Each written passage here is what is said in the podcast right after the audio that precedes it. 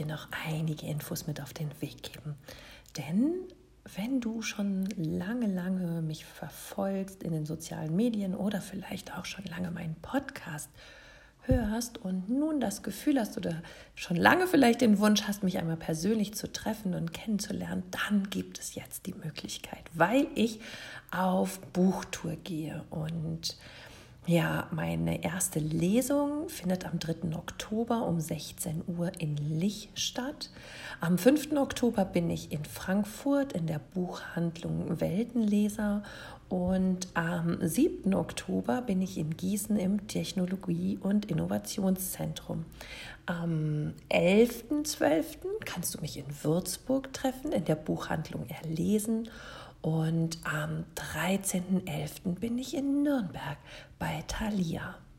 Alle genauen Zeiten und natürlich auch die Veranstaltungsadressen findest du auf meiner Homepage www.katjademming.com. Und ich würde mich wahnsinnig freuen, wenn wir uns dort einmal ja, persönlich treffen können, uns austauschen können. Ich signiere dir natürlich gerne mein Buch und ja, quatsch ein bisschen mit dir und würde mich wahnsinnig freuen, dich ganz persönlich, dich kennenzulernen.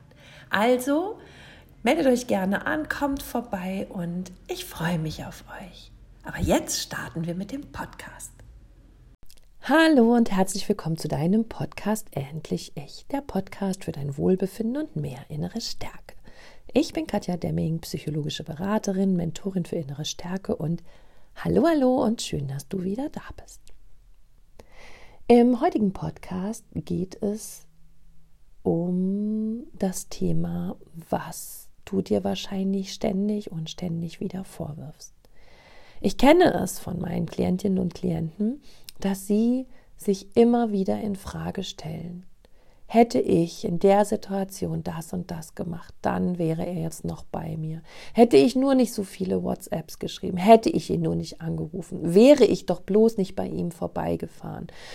Äh, hätte ich mich mehr eingebracht, hätte ich nicht geschimpft oder herumgenörgelt, wäre ich doch nur zu ihm gefahren oder besser nicht zu ihm gefahren. Du kennst diese Verwirrungen in deinem Kopf. Hätte, wäre, könnte. All diese Gedanken, die dich rasend machen, die dich immer wieder selbst in Frage stellen und die deine Selbstzweifel auf ein Level bringen, dass es dich nur noch stresst. Mal Hand aufs Herz.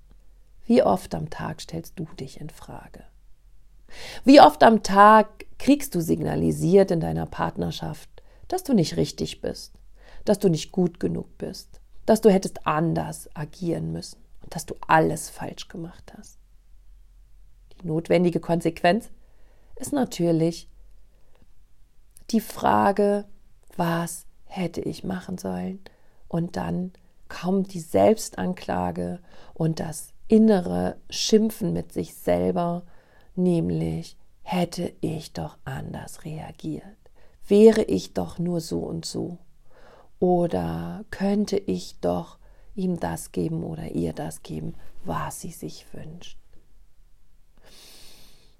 Und irgendwann, wenn die Beziehung zerbricht, sitzen genau diese Menschen vor mir und können nicht aufhören, sich ständig in Frage zu stellen, sich ständig zu beschimpfen weil sie ihres Erachtens nur etwas hätten anders machen müssen und die Beziehung hätte gehalten.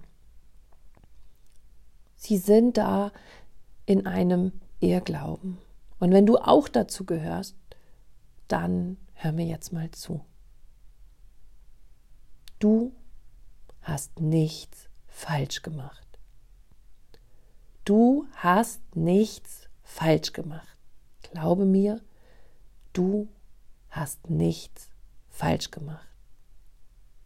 Denn egal, wie du dich verhältst, wie du dich benimmst und wie du bist, er oder sie findet immer etwas auszusetzen, findet immer etwas zu nörgeln, wird dich dennoch abwerten und respektlos behandeln. Aber glaube mir, du hast nichts falsch gemacht. Und jetzt lass uns mal ganz sachlich, losgelöst von allen Emotionen, einfach mal, gerne auch aus der Vogelperspektive, das heißt, du fliegst hoch an die Decke und schaust runter auf euch beiden und reflektierst mal deine eigene Beziehung. Wie oft hat dir der narzisstische Partner gesagt, sei so und so? Und wie oft warst du dann auch so und so? Und wie oft war es dann nicht richtig? Wie oft hat dein narzisstischer Partner oder deine Partnerin dir gesagt, wenn du so und so wärest, wenn du dies oder jenes tun würdest, wenn du irgendetwas anders machen würdest, als dass du es gerade tust, dann hätten wir eine Chance. Dann würde ich dich lieben. Dann müsste ich nicht hier Reißaus vor dir nehmen. Und immer wieder versuchst du dich anzupassen und immer wieder versuchst du so, so zu sein, wie er will, wie er es will. Und immer wieder scheiterst du. Stimmt's? Und manchmal ist es sogar so, dass das, was er sich gestern von dir gewünscht hat, du heute erledigst, aber auch schon wieder nicht richtig ist. Du merkst, toxische Partner ticken anders. Toxische Partner sind darauf aus, dich zu schmälern, dich abzuwerten, dich klein zu machen. Und Menschen, die sich ständig hinterfragen und an sich selbst zweifeln und sich dafür schimpfen, nicht gut genug zu sein, stecken oftmals in einer emotionalen Abhängigkeit diesem Menschen gegenüber. Denn ganz ehrlich, jemand, der unabhängig ist und für sich einsteht und für sich die Verantwortung übernimmt, der würde sagen, so redest du nicht mit mir. Hier ist meine Grenze. Entweder du akzeptierst mich so, wie ich bin und liebst mich, wie ich bin, oder wir passen einfach nicht zusammen. Emotionale Abhängigkeit entsteht allerdings durch dieses Heiß und Kalt des toxischen Partners. Dieses Erhöhen und Erniedrigen, dieses Richtigmachen und Falschmachen, dieses heute gut genug sein und morgen eben schlecht. Der Partner gibt sich komplett dafür auf, um wieder ein Hochgefühl zu bekommen. Und wenn er das nicht bekommt, fängt er an, sich in Frage zu stellen, sich zu schimpfen und ja, versucht wieder anders zu sein und verzweifelt bald daran. Und ganz ehrlich, ihr kennt alle da draußen dieses Gefühl, als ob ihr einer Gehirnwäsche unterzogen geworden wärt. Dieses Gefühl, sich selbst einfach nicht mehr zu trauen und der Wahrnehmung, der eigenen Wahrnehmung wirklich nicht mehr zu vertrauen. Und dann gehst du los und fragst alle Leute in deinem Umfeld, guck mal, er hat so und so reagiert, sie hat das und das gesagt, darauf habe ich das und das gemacht. Bin ich jetzt falsch oder ist er oder sie falsch? Und dann sagt man dir von außen, vielleicht sogar, du hast alles richtig gemacht. Du bist richtig. Und trotzdem glaubst du es nicht. Weil du so in der Abhängigkeit des toxischen Partners stehst, dass du, dass dein System nur funktioniert, wenn du genauso denkst und handelst und agierst, wie der Partner dich will. Und somit gibst du immer mehr deine eigene Identität auf und entwickelst dich immer mehr von dir weg und immer mehr dahin, dass du nur noch so denkst, handelst und an das glaubst, was der toxische Partner sagt. Das macht natürlich eine Ablösung mega schwer. Und das ist genau das, was dann in der Trennungsphase dich wieder mal hindert zu gehen. Erstens glaubst du, dass du schuld bist. Zweitens glaubst du, dass du alles falsch gemacht hättest und dass du vielleicht noch etwas hättest retten können, wenn du so gewesen wärst, wie er es dir gesagt hat.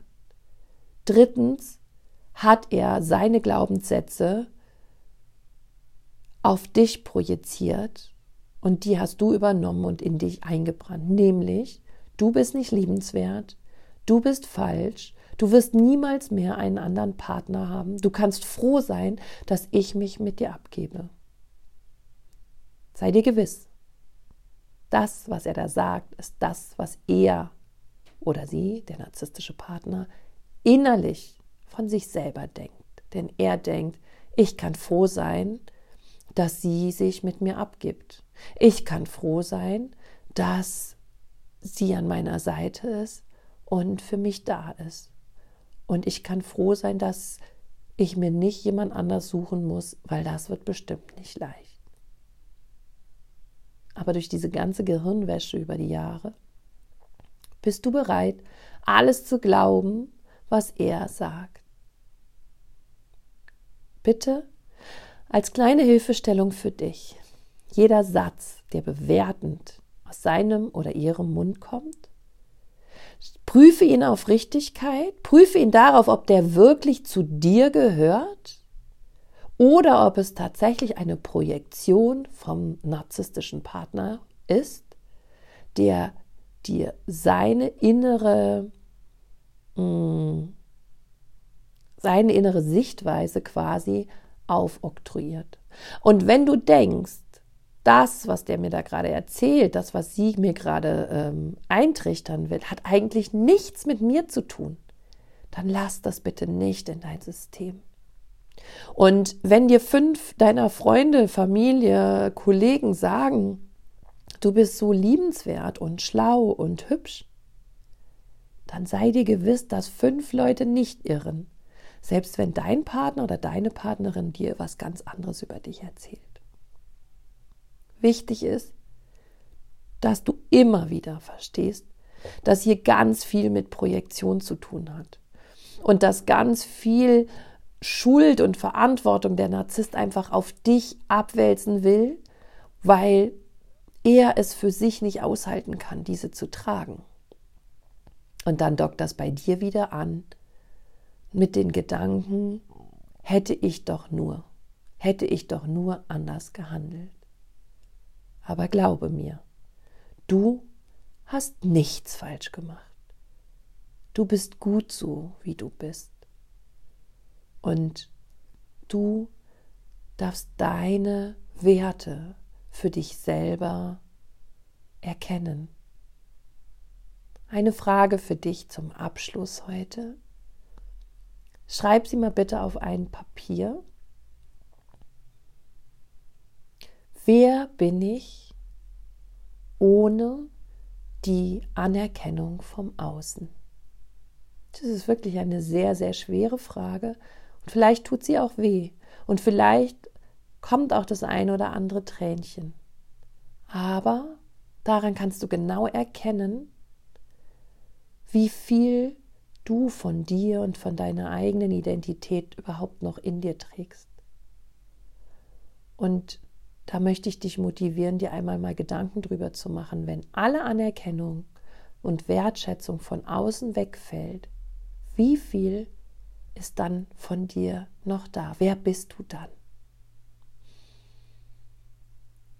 Ich hoffe, dass ich dir mit diesem Podcast zu verstehen geben kann, dass du nichts falsch gemacht hast und dass du all diese quälenden Gedanken hätte, könnte, wollte einfach loslässt. Denn der Narzisst sucht nach Fehlern und Mäkeln bei dir. Er will dich abwerten, um sich selbst zu erhöhen und besser zu fühlen. Das heißt, egal wie du es gemacht hast, es hat gar nichts mit dir zu tun, sondern mit ihm.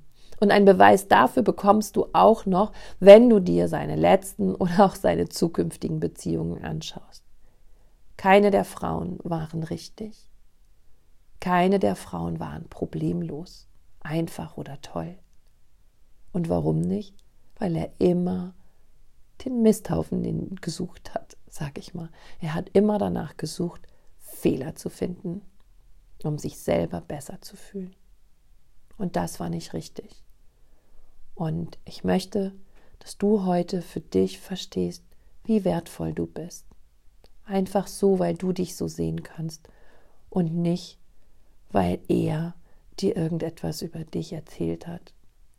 Und dann kommst du vielleicht wieder zurück zu dir und zu deiner Identität, findest dich wieder und verstehst dann, dass all die Vorwürfe nichts mit dir zu tun hatten, sondern einzig und allein von ihm kommen und dass du genau richtig bist, so wie du bist und dass du auf gar keinen Fall etwas falsch gemacht hast.